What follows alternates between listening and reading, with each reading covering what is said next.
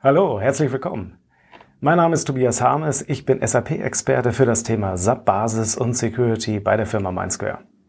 Ja, und äh, in dieser Folge geht es um die TechEd 2018. Wir sind ja jetzt hier 2019 gerade angefangen. Ich bin so ein bisschen aus dem Winterschlaf wiedergekommen und habe da mal durchgeguckt, was für Themen habe ich so auf meine Liste genommen, äh, beziehungsweise auch in meinem Urlaub, da gehe ich ja immer durch die Blogs, die ich lese und die News. Und äh, da hatte ich mir die Tech Ad 2018 noch markiert als, ja, okay, darüber muss ich auf jeden Fall nochmal eine kleine Episode machen. Hm, die Tech Ad, ähm, die ist ja irgendwie an drei Orten, hat die stattgefunden im Oktober, November 2018.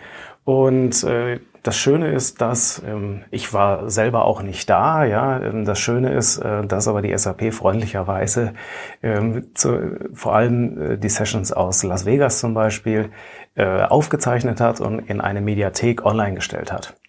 Und äh, gut, das ist alles auf Englisch, ja, ähm, aber es sind wirklich ein paar interessante Vorträge dabei. Und ich habe mir mal hier welche rausgepickt. Ich habe so ein bisschen querbeet geguckt. Ähm, was hört sich spannend und interessant an?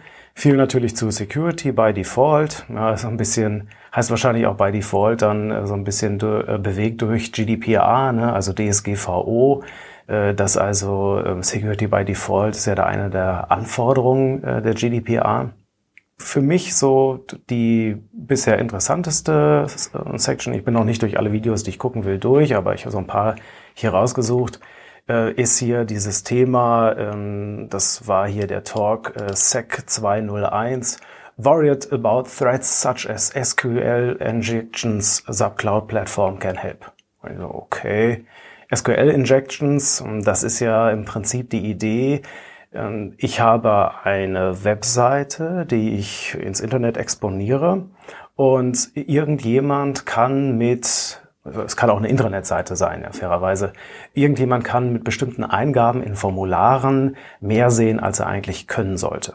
Also ich kann zum Beispiel sagen, wenn ich irgendwo eine Stelle habe, wo ich äh, mir meine Kunden anzeigen lassen kann, könnte ich, indem ich in das Formularfeld eine bestimmte Art und Weise von Befehlen mit übergebe, also die auch als SQL-Befehle dienen könnten, könnte ich dafür sorgen, dass also mir mehr angezeigt wird, als ursprünglich geplant worden ist da an der Stelle weil das halt nicht sauber entwertet wird, was da in das Formularfeld ähm, übergeben wird oder beziehungsweise was hinterher dann in der Datenbank da abgefragt wird. Und hier fand ich es spannend, dass die SAP hier an einer Methode arbeitet, die sie äh, unter dem Begriff Runtime Application Self-Protection, RASP, RASP ähm, betiteln. Und zwar das äh, Tainting. Also die Idee, dass hier ich hingehe und alle Eingaben, die äh, über ein Formularfeld gemacht werden, erstmal grundsätzlich äh, von ähm, in der späteren Verarbeitung des Formulars und der Inhalte als ja verdorben markiert werden. Also die benutzen da den Begriff tainting, ja, tainted, irgendwie verdorben, verschmutzt, wie auch immer. Und äh, das im Prinzip ähm, also der Sache nicht vertraut wird. Und äh, jetzt könnte man natürlich sagen, ja gut, das Prinzip ist ja bekannt. Ne? Also für SQL-Injections muss man ja auch eine Entwertung machen der Eingaben. Äh, so. Aber hier ist die Idee tatsächlich, dass der Programmierer hier nicht in der Pflicht ist. Theoretisch natürlich schon, der soll natürlich sicheren Code erstellen, aber die Idee, dass die Plattform, also der darunterliegende Applikationsserver im Prinzip schon dafür sorgt, dass dieses ähm, Modell gefahren wird, ähm, dass da Eingaben entwertet werden beziehungsweise dass sie als unsicher eingestuft werden. Ja, und wie das Ganze funktioniert, wird also hier sehr schön in dieser äh, Session gezeigt. Ähm, ich gehe hier mal in die Session rein. Genau, und, und hier wird das äh, quasi einmal erklärt, ja, the idea of tainting, also die Überlegung, äh, dass externe, äh, externen Daten grundsätzlich nicht vertraut wird und dass nur internen Daten vertraut wird. Und die Vorgehensweise ist dann, dass ich also jeden String, der aus diesem untrusted, also aus dem nicht vertrauenswürdigen Bereich kommt, dass ich den als äh, tainted markiere. und äh, dass der weiter äh, tainted bleibt, ähm, auch wenn er jetzt mit String-Operatoren, also äh, mit Verkettungen, mit zusätzlichen Informationen und so weiter, äh, wird er weiter als tainted äh, markiert. Und äh, all das äh, passiert ohne dass er, ähm, dass das der Programmierer machen muss.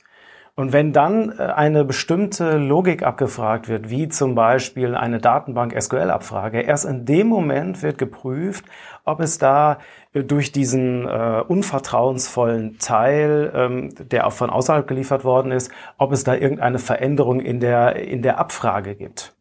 Und dann wird dann als äh, Stichwort, äh, dann wird als Maßnahme das dann entweder erlaubt oder es wird ähm, blockiert.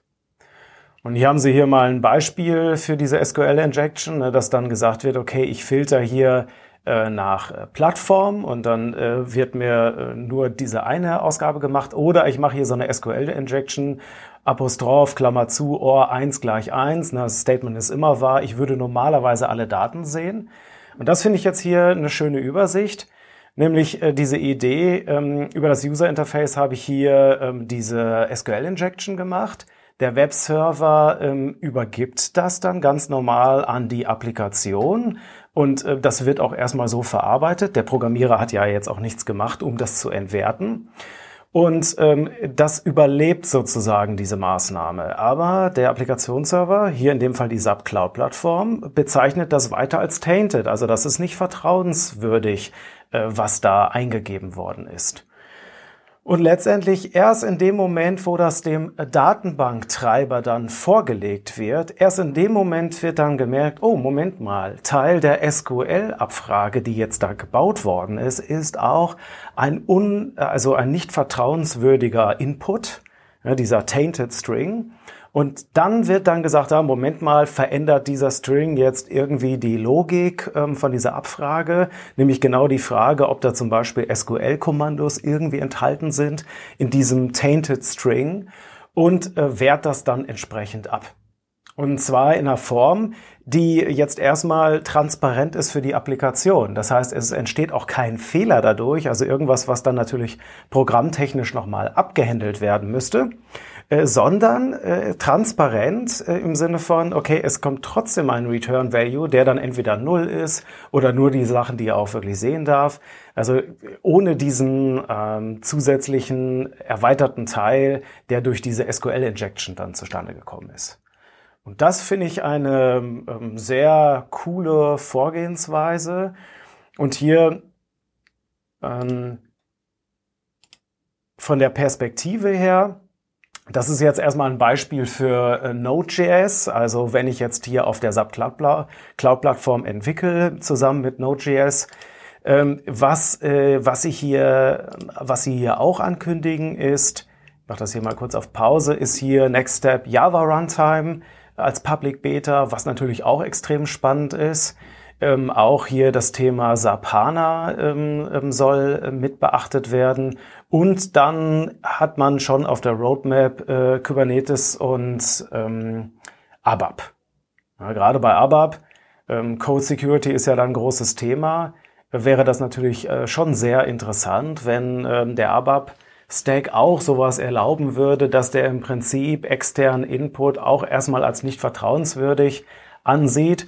So perfekt wäre natürlich, wenn alle immer nur sicheren Code erzeugen würden, so dass das hier einfach nochmal eine zusätzliche Verteidigungslinie wäre, ja, die auch keine zusätzlichen Kosten da erzeugt, ne? außer dass man das scharf schaltet, wie hier in diesem Fall für Node.js. Ja, finde ich eine faszinierende Sache.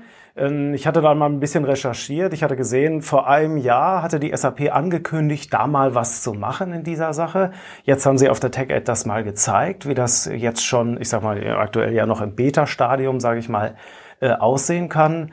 Ähm, ist auf jeden Fall eine coole Innovation, die die Sicherheit dann auch verbessert. Ja, was gab es sonst noch für Sessions, die ich erwähnenswert fand? Äh, es gibt hier noch dieses, äh, die Session SEC 304, GDPR, Blocking und Deletion mit SAP-ILM und Data Retention Manager. Hier fand ich noch erwähnenswert, äh, den Data Retention Manager hatte ich so als Service oder Produkt noch nicht äh, gesehen. Äh, das wurde mal irgendwie angekündigt, dass da auch, äh, ich sag mal, Unterstützung es gibt, so wie das SAP ILM On-Premise dann fungiert, beziehungsweise im S4HANA oder im ERP-Kontext, dass ich mit dem Data Retention Manager dann auch etwas habe, was in der Cloud funktioniert und mir dabei hilft, da die Daten aufzuräumen. Ja, und äh, dann gab's noch SEC 305. Ähm, das war das Thema IAM. Ähm, Im Zusammenhang mit der Cloud fand ich auch nochmal interessant, nochmal eine gute Übersicht ähm, auch mit einigen technischen Folien, äh, was da jetzt an Möglichkeiten es gibt, äh, wie ich mein äh, Identity Management und auch das Access Management machen kann, äh, wenn ich also User in der Cloud provisioniere und äh, provisionieren will. Ja.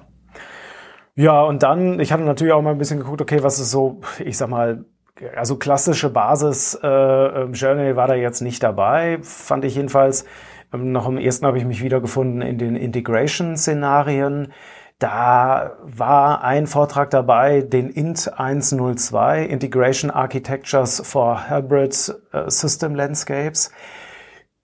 Fand ich schon eine relativ hohe Flughöhe, äh, ähm, sehr theoretisch allerdings waren ein paar interessante Folien dabei. Also wenn man auf die jeweiligen Session-Seiten geht hier, kann man sich halt dazu äh, dann auch jeweils die äh, Folien runterladen. Ne? Also hier bei Related Materials äh, kann ich, komme ich ja auch direkt auf die Folien.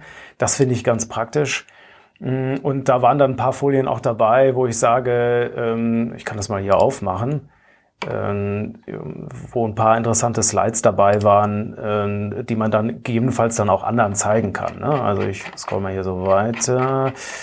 Äh, ja? Also wenn man das muss natürlich, ich sag mal, Schritt für Schritt dann äh, erklärt werden, sinnvollerweise. Aber hier hat man mal so ähm, viele der Player, die jetzt aktuell bei Kunden dann auch relevant sind oder dann noch kommen werden, auf einer Folie.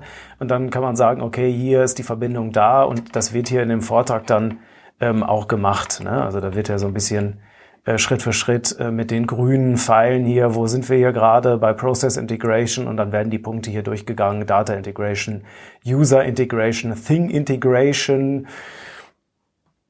ja, und, und Cross-Use Cases, ja. Das, mm, also es macht Sinn, sich auch die Tonspur dazu noch mal einzuschenken, ja. Ähm, aber ist auf jeden Fall auch nützliche Folien, ähm, damit ich das dann intern auch weiter zeigen kann. Äh, vielleicht ansonsten noch ein Tipp. Äh, ich hatte äh, erstmal ein bisschen Knoten im Kopf wegen der Namensgebung hier. Es gibt hier glücklicherweise, zumindestens hier für Las Vegas, gibt es hier noch den Agenda-Bilder und der hatte hier eine schöne Funktion, dass ich hier mir dann auch die Langtexte zu den jeweiligen Abkürzungen anzeigen lassen konnte oder beziehungsweise mir die verschiedenen Learning Journeys, so haben sie es genannt, ähm, hier anzeigen lassen kann. Äh, und da sind dann die entsprechenden Abkürzungen dabei. Also hier in dem Fall, äh, was weiß ich, Integration out of the box ist abgekürzt mit int, ne, int und äh, Security by Default ist abgekürzt mit sec. Das ist ja noch relativ eingängig dann. Ja, also da nur als Tipp. Hier gibt es diesen Agenda-Bilder, da kann man sich dann die, die Agenda, die Benennung dann ansehen, weil es gibt natürlich noch viel mehr Videos hier, so eine ganze Mediathek der Aufzeichnungen und äh, da kann ich dann auch äh, nach Namen suchen, ja, by name. Und wenn ich dann sage, okay, mich interessiert hier vor allem der SEC-Part, äh, dann kann ich hier nach SEC suchen und dann kriege ich hier die ganzen äh, SEC-Videos ähm, aus der ähm, aus dem vergangenen Jahr aus von der TechEd. Ja, auch mit, äh, ich weiß gar nicht, ob da, ja genau, hier sind jetzt nur welche aus Las Vegas dabei. Ich weiß gar nicht, ob von den anderen Standorten auch nochmal eigene Aufzeichnungen online gestellt worden sind. Ja, äh, ich hoffe, ähm, äh, das war interessant für euch. Äh, es würde mich interessieren, ob ihr vielleicht noch das eine oder andere Video gefunden habt, wo ihr sagt, okay, im, ähm, im Kontext Basis und Security, das muss man auf jeden Fall gesehen haben. Das ist total wichtig. Da würde ich mich über Feedback freuen. Freue ich mich sowieso. Ja, wie gefällt es euch? Was kann ich noch tun? Und äh, ja, ansonsten äh, gerne weise ich auch darauf hin, äh, es gibt die Möglichkeit auch äh, mich zu buchen. Das heißt, eine Online-Session, eine Expert-Session mit mir zu buchen, wo wir mal ins Gespräch kommen können äh, über das Thema Basis und Security. Also wenn ihr da gerade etwas, ein Thema habt äh, und nicht weiterkommt, äh, meldet euch und dann können wir uns zusammensetzen oder zusammen telefonieren und darüber mal sprechen. Würde mich freuen. Vielen Dank für eure Aufmerksamkeit. Ich wünsche euch noch einen schönen Tag. Bis dahin. Tschüss.